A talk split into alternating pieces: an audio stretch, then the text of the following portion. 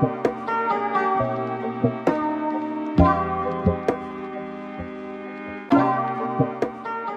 Willkommen zu einer neuen Folge des Tom Podcast, des Tourismus Online Marketing Podcast. Heute nehmen wir uns eines klassischen Themas der BWL an, der SWOT-Analyse. Und ich fürchte diesen Augenblick, wenn ich sagen muss, die SWOT-Analyse beschäftigt sich mit Strengths, Weaknesses, Opportunities and Threats, also diesen schönen Wörtern, Stärken, Schwächen, äh, Möglichkeiten und Risiken die werden wir mal neu interpretieren und schauen, wie dieses abstrakte Ding, was ich persönlich auch immer nicht angewendet habe, wie dieses abstrakte Ding wirklich sinnvoll für euch in euer Unternehmen verwendet werden kann. Viel Spaß beim Zuhören. Euer Dietmar Fischer von Argo Berlin.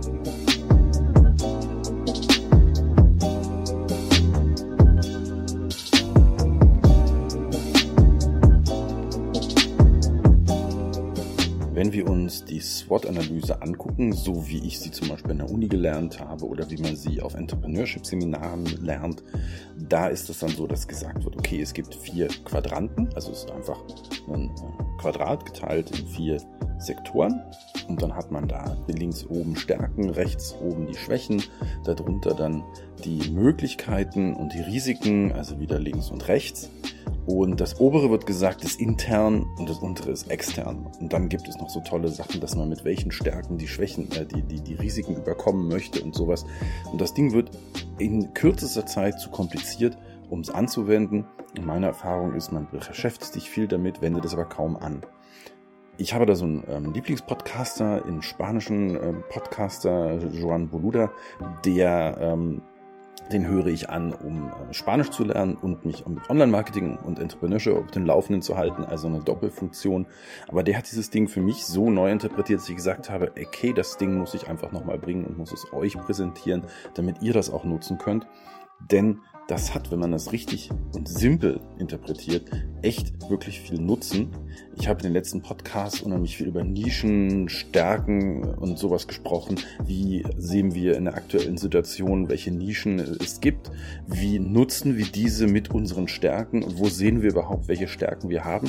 Und mit dieser SWOT-Analyse richtig angewandt, haben wir eigentlich genau dieses Tool, was wir brauchen, um richtig gut zu sagen, in der Firma können wir das, wo sollten wir hingehen, was müssen wir beachten, wo haben andere die gleichen Probleme, wo haben nur wir Probleme. Und damit kann man natürlich eine Lösung entwickeln, die äh, jetzt zukunftssicher ist. Ne? Bevor ich jetzt hier zu viel rumlabere, erstmal äh, gehen wir darauf, was eigentlich bei der SWOT-Analyse gemeint ist. Also es geht darum, eure Stärken oder die Stärken eures Unternehmens innerhalb von vier Feldern darzustellen und damit sagen zu können, da bin ich gut, da bin ich schlecht, diese Risiken gibt's und diese Chancen habe ich. Das kann man dann nutzen für einen selbst, ja, also wo sind meine eigenen Stärken, Schwächen, wo sehe ich Risiken für mich, wo gibt es Möglichkeiten oder fürs Unternehmen. Und das macht dieses Tool eigentlich auch spannend. Es ist unglaublich vielseitig und wir können wirklich viel damit machen. Das also ganz konkret, wie wir anfangen. Wir schauen uns erstmal an, was meint das überhaupt? Stärken und Schwächen bezieht sich nämlich nicht, also intern, das klingt so bla bla, das ist so völlig intellektualisiert.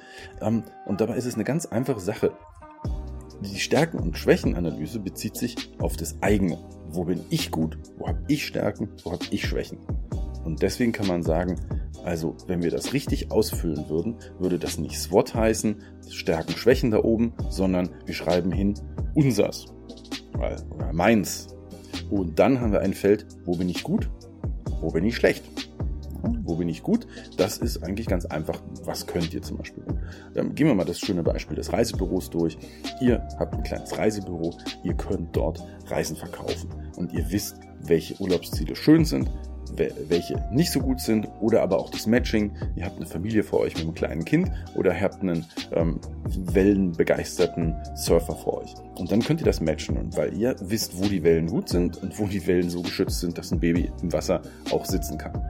Also solche Sachen könnt ihr matchen und das ist euer Wissen. Das sind die Sachen, wo ihr gut seid, wo andere eventuell nicht so gut sind. Wenn wir dann noch ein bisschen tiefer reingehen, meine erste große Reise, die ich gemacht habe, ging nach Lateinamerika. Da war ich beim Spezialreisebüro für Lateinamerika. Ja, sind wir nach Mexiko, ähm, Yucatan Und das Entscheidende an der Sache ist, die kannten sich natürlich dort aus, die wussten, wo wir hin mussten, die hatten dort Kontakte zum Beispiel. Auch das eine Stärke. Ne? Wo waren die gut? Die hatten ihr Netzwerk in Lateinamerika, die hatten Wissen über Lateinamerika. Schon mal zwei Sachen. Das dritte ist, die hatten eine Location, die war nicht so schlecht, die war zwar auch nicht hervorragend, aber ich wusste, dass die existieren, weil ich mit dem Bus vorbeigefahren bin und gesagt habe, oh, das ist spannend. Ich hatte mich damals schon für Lateinamerika interessiert, wollte unbedingt dahin. Also insofern passte das. Anderes Beispiel wäre, vor Jahren habe ich mal über Social Media Monitoring mit den Tourismus Marketing Brandenburg gesprochen. Das Ding ist halt, Brandenburg hat wenig Sachen, die man gut präsentieren kann. Man kann immer Bilder von Wolfsbabys bringen. Ne? Da klicken die Leute drauf, aber kommen die dann auch, reisen die dann auch ran? Also wo sind jetzt vom Land Brandenburg ganz speziell die Stärken und wo sind die Schwächen? Natur zum Beispiel. Brandenburg hat unglaublich viel Natur. Ihr kennt ja das Ding, wenn man dann Richtung Mecklenburg-Vorpommern da im Grenzland ist, dann ist es so wenig besiedelt wie die Sahara und gilt als unbewohnt. Das heißt aber auch, man trifft kaum Menschen und damit hat man natürlich die Natur, die man haben möchte. Insofern, was die, was, wo die wirklich gut sind, ist die Natur. Und die muss man natürlich irgendwie präsentieren. Also insofern, darum geht's. Wo sind die eigenen Stärken? Dann, wo bin ich schlecht? Das wären die Schwächen. Wo bin ich also nicht so gut? Ja, und das ist also auch eine Sache, die man wissen muss. Wenn ich also zum Beispiel Stadtführungen anbieten würde, dann würde ich sagen, ja, okay, ich kenne mich in dem Bezirk aus und dort und ich kenne mich mit diesen Themen aus und die biete ich an. Und wenn ich da schlecht bin, dann sollte ich sie lieber nicht anbieten. Dann werden andere einfach besser sein und mir die Butter vom Brot nehmen. In Internetzeiten ist das einfach so ein Ding. Ich bin schlecht, ich kriege schlechte Rezensionen, niemand bucht mich mehr. Also biete ich erstmal gar nicht das an, wo ich schlecht bin, beziehungsweise ich weiß, wenn ich irgendwo schlecht bin, dann muss ich halt was machen. Dann muss ich eben Zeit reinvestieren, mich weiterzubilden. Dann muss ich sagen, wenn das die Leute jetzt wollen, dann mache ich das und dann lese ich mir was an. Oder wenn ich dreimal die gleiche Frage gehört habe, dann muss ich natürlich da anfangen, da irgendwie noch ein bisschen reinzugehen und zu sagen, wenn ich die dreimal nicht beantworten kann, beim vierten Mal sollte mir das nicht passieren. Also, Zuerst haben wir die Stärken und Schwächen, will heißen, wo bin ich persönlich und mein Unternehmen gut, wo bin ich persönlich und mein Unternehmen schlecht. Wenn wir das wissen, wenn wir einfach mal aufgeschrieben haben, wo, sie, wo wir gut sind, das kann auch eine ganz simple Sache sein, wie ich bin gut mit Kunden, ich kann gut mit Leuten reden zum Beispiel. Auch das natürlich eine Stärke. Also, wo bin ich gut? Wo bin ich schlecht? Das kann sein, zum Beispiel wir als Agentur, wir haben typischerweise kleine und mittelständische Unternehmen. Wenn jetzt ein DAX-Konzern zu uns kommt und sagt, wollt ihr unser Online-Marketing übernehmen? Dann müssten wir ganz klar sagen, nein, da sind wir schlecht. Das ist eben einfach viel zu groß mit uns. Wir haben jetzt so inklusive Praktikanten vielleicht so 10, 11 Mitarbeiter naja, so ein Unternehmen braucht 20, 30, 50 Mitarbeiter in so einem Bereich. Ne? Können wir also gar nicht wir haben auch gar nicht das Wissen, wie das funktioniert. Ne? Also wir kennen die Prozesse nicht, wir haben diese ganze, ganzen Details nicht drauf. Was wir können, wo wir gut sind, sind die KMUs mit ein paar, ein paar Dutzend Mitarbeitern, wo wir idealerweise mit dem Chef der Chefin reden. Ne? Also das, die Stärken, die Schwächen. Also wir müssen gucken, müssen wir die verbessern, bessern? Um, brauchen wir die? Oder wollen wir einfach sagen, für die Positionierung ist es so, wir sagen, wir sind schlecht dort, wir machen das nicht. Wir lehnen das im Zweifel auch ab. Insofern die Definition, wo bin ich gut, wo bin ich schlecht, das weiß ich dann. Dann gehen wir zum zweiten Punkt. Und das ist nämlich jetzt dieses, das heißt dann in der SWOT-Analyse extern. Extern klingt so hm, groß, hochgestochen und so. Das heißt einfach nur für alle. Wie ändert sich der Markt? Das ist dann, was wir in der SWOT-Analyse als Chancen und Risiken haben. Das können wir auch ganz einfach neu formulieren. Wie entwickelt sich der Markt? Im Guten, im Schlechten.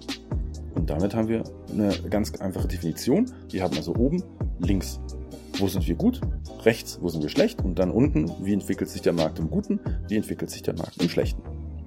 Und da kommt man natürlich in der aktuellen Vorstellung nicht an Corona drumherum. Und das ist natürlich auch das schönste Beispiel, weil Corona trifft natürlich alle. Wenn niemand reisen darf, darf niemand reisen, dann gibt es keine Ausnahmen dann kann es natürlich sein, dass es dann irgendwann Lockerungen irgendwo gibt und ich als Spezialist Glück habe. Aber grundsätzlich habe ich das gleiche Risiko. Es kann immer passieren, dass Reisen einfach plötzlich nicht mehr erlaubt ist. Insofern ist es für alle gleich. Die Bedingungen sind für alle gleich. Klar, TUI bekommt eher Geld, aber nichtsdestotrotz, wenn man nicht reisen kann, kann man nicht reisen. Und deswegen, das sind Bedingungen, die für alle gelten. Auch rechtliche Rahmenbedingungen sind für alle da. Ne? Also es gibt bestimmte Regelungen, es gibt bestimmte Situationen, an die muss ich mich halten. Es gibt altbekannt die DSGVO, also ich muss mich dran halten an diese Datenschutzgesetze, ich muss die auf der Webseite umsetzen, ich muss die im Unternehmen umsetzen und das muss jedes Unternehmen. Jetzt gibt es die Ideen, dass irgendwann eine Cookie-Richtlinie kommt und diverse EU-Regelungen kommen noch und die werden alle Unternehmen betreffen, die werden alle Unternehmen gleich betreffen. Insofern eine Neuregelung des Rechtlichen trifft auch alle. Das ist im Endeffekt ein Risiko.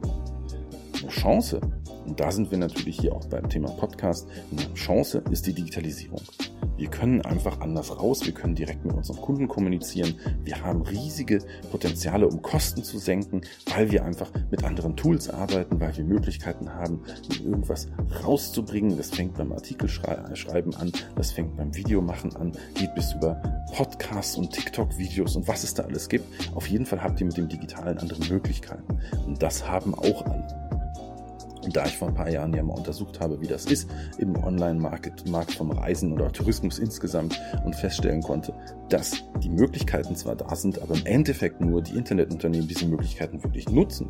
Großes Beispiel Herz, die sind ja äh, in Zahlungsschwierigkeiten geraten.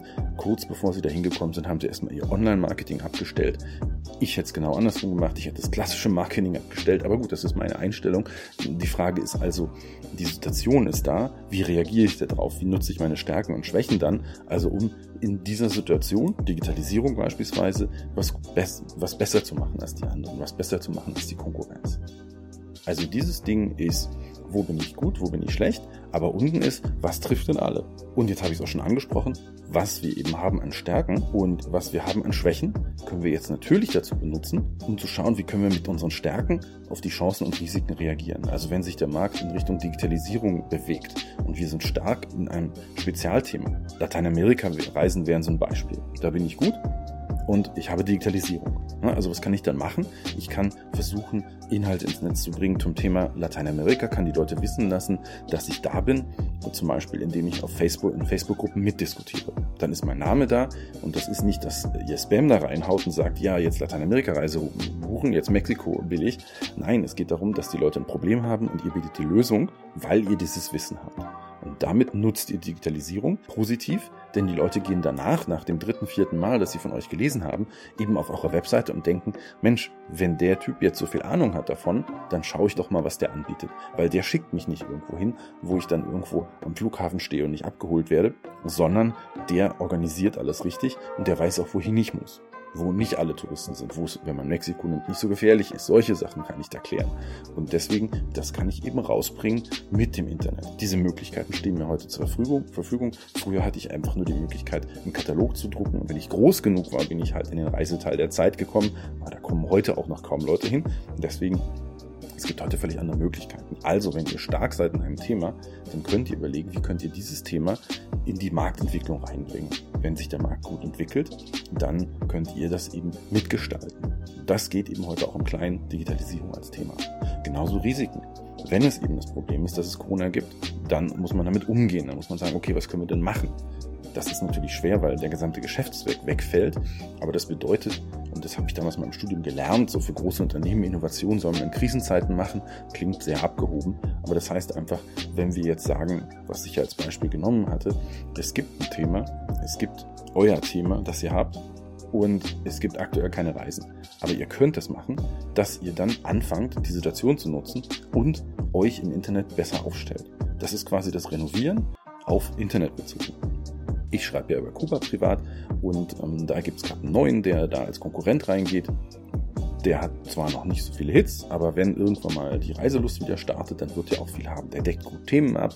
Für mich persönlich ist natürlich gemein, aber der macht genau das. In der Krisenzeit, der sitzt in Kuba, hat wahrscheinlich gerade nicht viel zu tun, weil Reisen gibt es nicht und deswegen schreibt er einfach Themen. Also er nutzt die Zeit jetzt, um, um seine Stärken rauszubringen. Und das ist im Endeffekt das, was ihr machen müsst. Ihr müsst gucken, welche Chancen sind im Markt und wie könnt ihr die nutzen. Dazu noch ein anderes Beispiel, Reiseblogger. Natürlich, Reiseblogger leben davon, dass man verreisen kann. Wenn man nicht mehr verreisen kann, kann man auch nicht mehr bloggen. Nein, nicht ganz so. Was viele Reiseblogger gemacht haben, die haben sich jetzt einfach mit kulturellen Themen beschäftigt. Das fängt damit an, dass man eben einfach nicht mehr über ein Reiseerlebnis schreibt, sondern zum Beispiel ein Rezept und das schön darstellt, sodass die Leute, die Leserinnen und Leser, das nachkochen können. Also genutzt eine Stärke, Wissen und damit auf eine Krise im Markt, also ein Risiko, reagiert.